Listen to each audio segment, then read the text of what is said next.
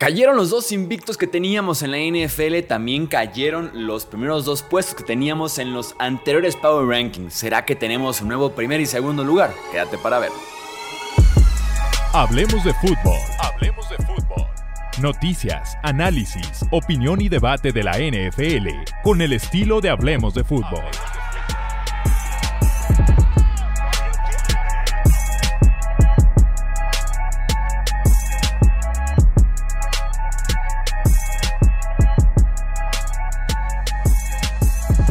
¿Qué tal amigos? ¿Cómo están? Bienvenidos a una edición más del podcast Hablemos de Fútbol. Yo soy Jesús Sánchez. Tenemos Power Rankings de semana 7 y como les decía, perdieron ya los dos invictos que también coincidía que eran el 1 y 2 de nuestros Power Rankings. ¿Será que eso provoca que tengamos un cambio? Quédense justamente para descubrirlo. Pero ya saben, tenemos que arrancar por el peor de la NFL hasta llegar al mejor. Y recuerda también que si aún no estás suscrito, suscríbete para el mejor contenido, análisis debate de la NFL en español, así que suscríbete si aún no lo has hecho. Ahora sí, arranquemos. En el puesto número 32 colocaremos a los Panthers de Carolina. A pesar de que iniciaron muy bien en contra de Miami, al final de cuentas terminan perdiendo por 21 puntos. Esa segunda mitad fue un poquito fea. Adam Thielen es el único destacadísimo que tiene este equipo de Panthers. Yo de verdad creía que ya habíamos visto sin duda alguna lo mejor e incluso mucho más para abajo. Pero no, Adam Thielen está teniendo una buena eh, temporada con los Panthers. Y ojo porque tenemos cambio en el llamado de jugadas. Lo va a dejar de hacer Frank Reich después del bye week y lo estará haciendo ahora el coordinador ofensivo. En el lugar 31 colocaremos a los Broncos de Denver. Me da la sensación y creo que podemos ampliar de esto en otro espacio, tal vez en algún Instagram, en un TikTok, en algún otro podcast, pero creo que sí podríamos estar hablando de que Sean Payton, creo yo que, insisto, es sensación. Creo que Sean Payton podría estar perdiendo a propósito buscando a Caleb Williams, el coreback de USC, en el siguiente draft. Es mi teoría. En el lugar 30 colocaremos a los New England Patriots, el único equipo que este año no ha podido anotar 20 o más puntos en un partido de NFL. En el lugar 29 colocaremos a los Arizona Cardinals. Podría ser que a finales de este mes empiece apenas a entrenar Kyler Murray, abriendo por lo menos una ventana de unos 21 días para que entrene, se encuentre en buena forma física, ritmo y podamos tal vez verlo como para mediados finales de diciembre de regreso en los emparrillados. En el lugar 28 colocaremos a los New York Football Giants. Tyrod Taylor se vio mejor que Daniel Jones o por lo menos no se vio tan peor como Daniel Jones. Creo yo que por toma de decisiones y por mucho mejor movimiento en la bolsa de protección a pesar de las constantes presiones por parte de la defensiva de los Buffalo Bills. En el lugar 27 colocaremos a los Chicago Bears. Lo que le hacía falta a Justin Fields, ¿no? O sea, si de por sí había tenido una temporada complicada, no lo que se esperaba de él, sobre todo los que esperaban tal vez un desarrollo de alguna forma en el juego aéreo, el tipo se lastima la mano de lanzar tiene un esguince en el pulgar derecho y por lo menos está fuera una semana. Veremos qué tanto también lo afecta en el resto de las semanas de la temporada. En el lugar 26 pondremos a los Indianapolis Colts, Anthony Richardson. Fue un placer haberte visto durante cinco semanas.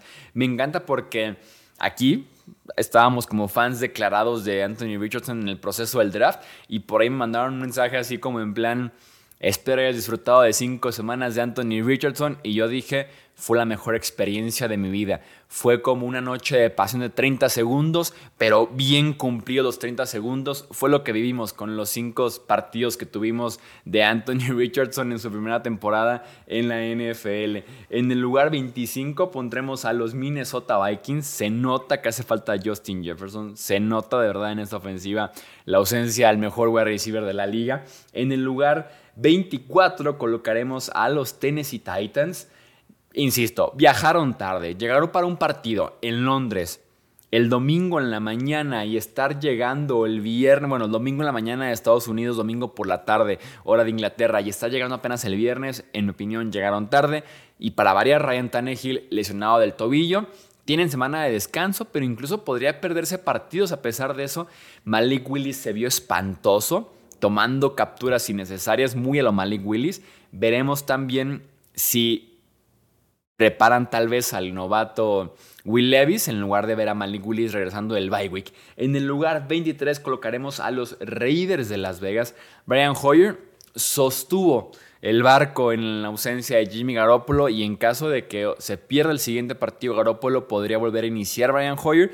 La ventaja para Raiders es que es en contra de los Bears. Entonces, si quisieras eh, elegir partidos para que te juegue Brian Hoyer, Pats y Bears suenan como opciones aceptables para que por lo menos no te pierda el encuentro el veteranísimo quarterback. En el lugar 22 pondremos a los Washington Commanders.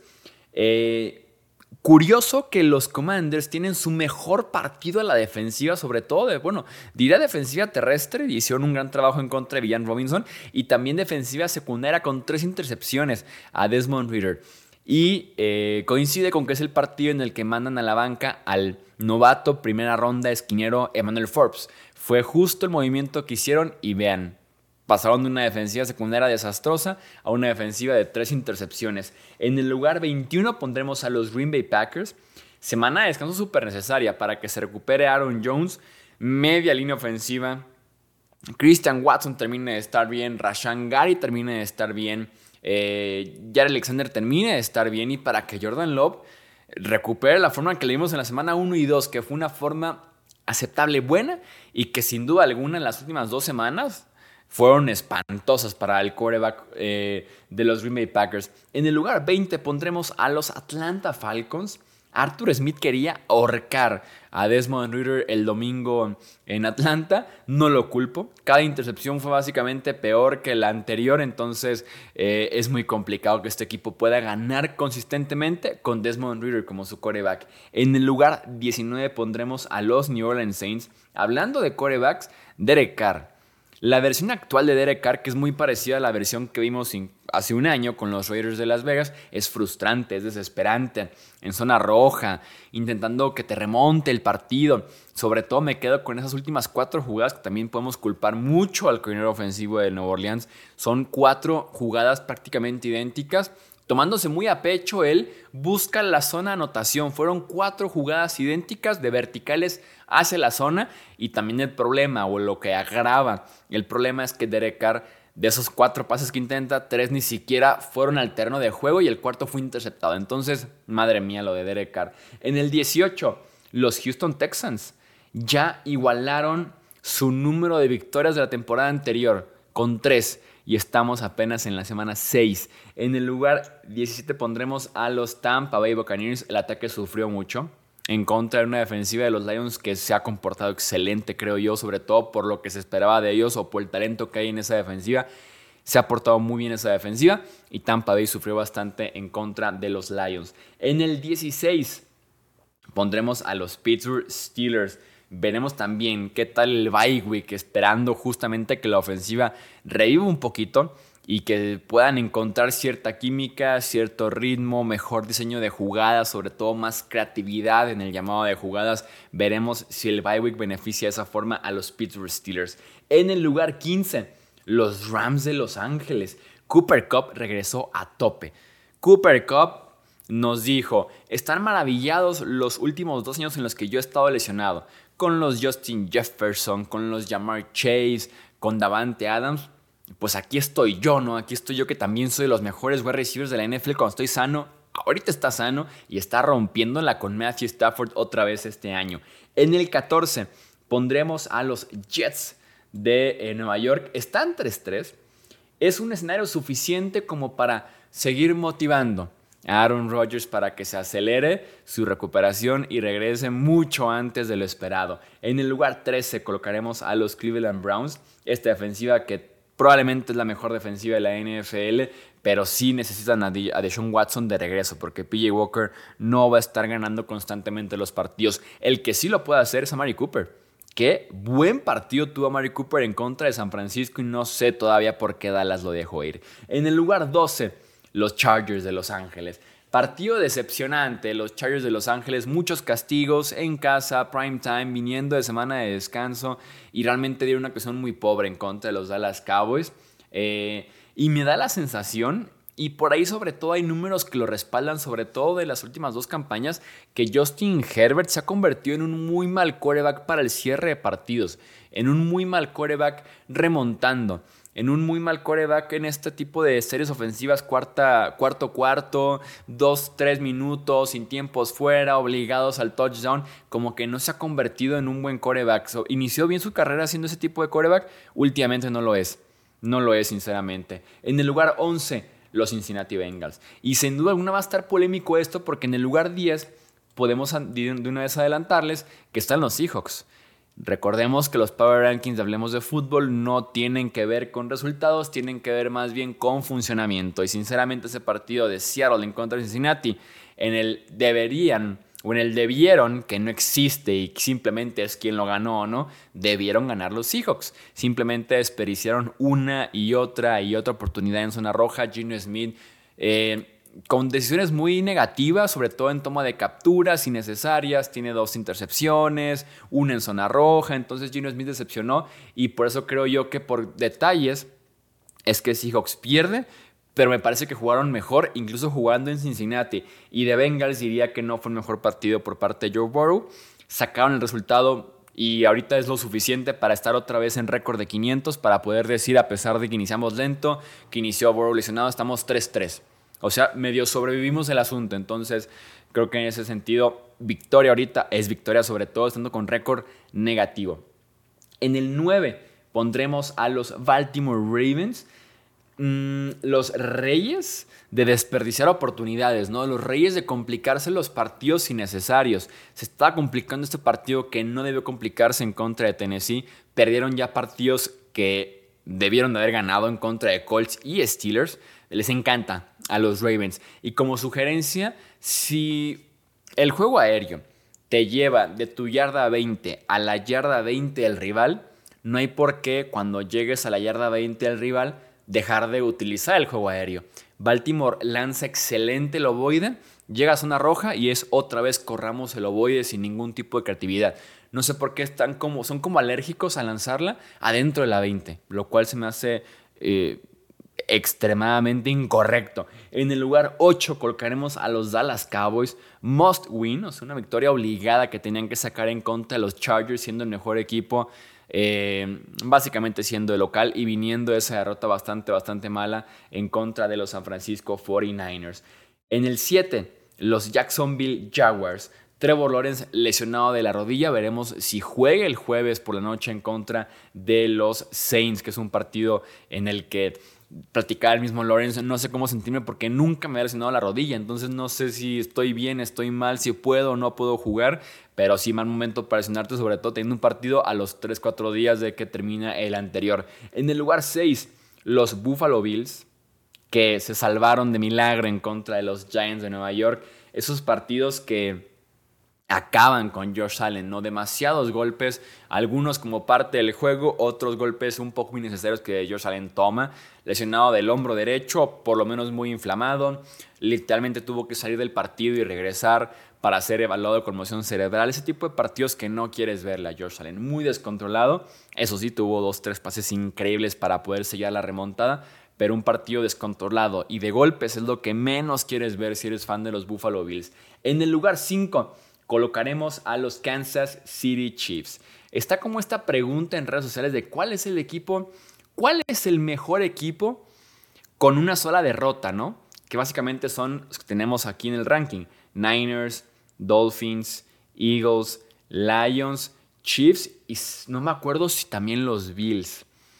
No me acuerdo si también los Bills. La respuesta corta, ¿cuál es el mejor equipo mientras googleo si también los Bills tienen solamente una derrota? No, tienen dos. Ok, entonces sí, en la pregunta esta de quién es el mejor equipo de solamente una derrota, básicamente Niners, Dolphins, Eagles, Lions, Chiefs.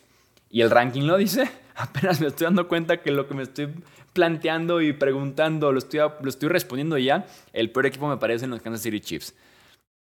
Me parece que es el que menos...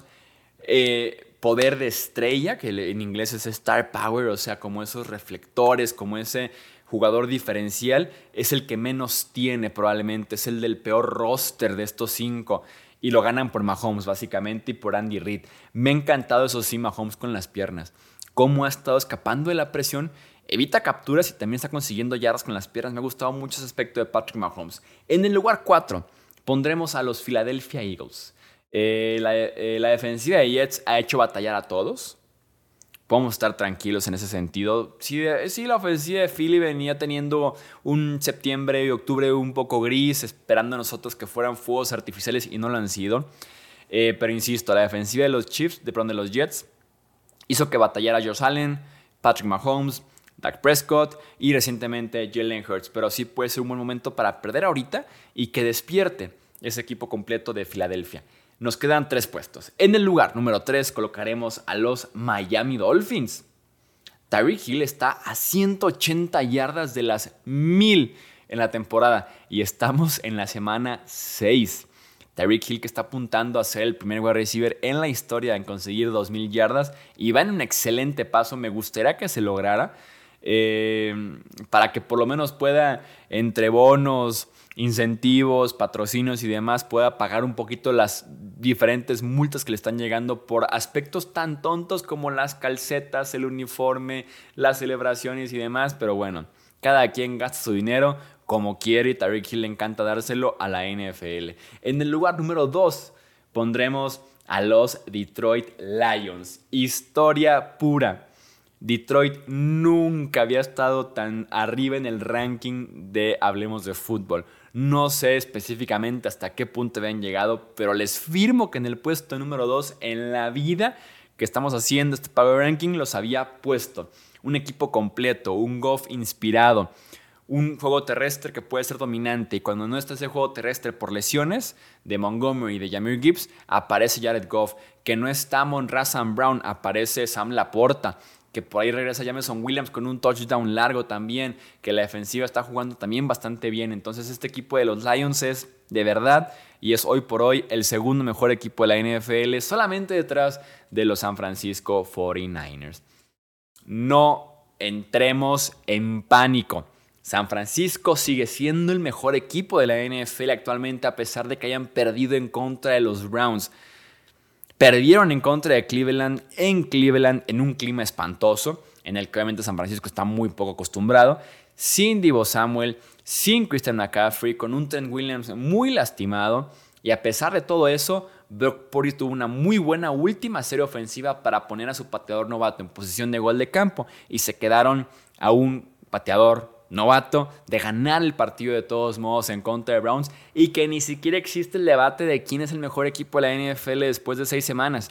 Son los Niners sin duda alguna a pesar de la derrota porque, insisto, se quedaron muy cerca de ganar directamente en contra de los Browns de Cleveland.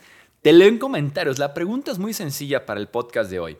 ¿Quién o cuál es el mejor equipo de solamente una derrota este año en la NFL. San Francisco, Detroit, Miami, Filadelfia o Kansas City. Te leo en comentarios, también te leo en Twitter, Facebook e Instagram. Esto es Hablemos de Fútbol. Yo soy Jesús Sánchez. Hasta la próxima. Gracias por escuchar el podcast de Hablemos de Fútbol.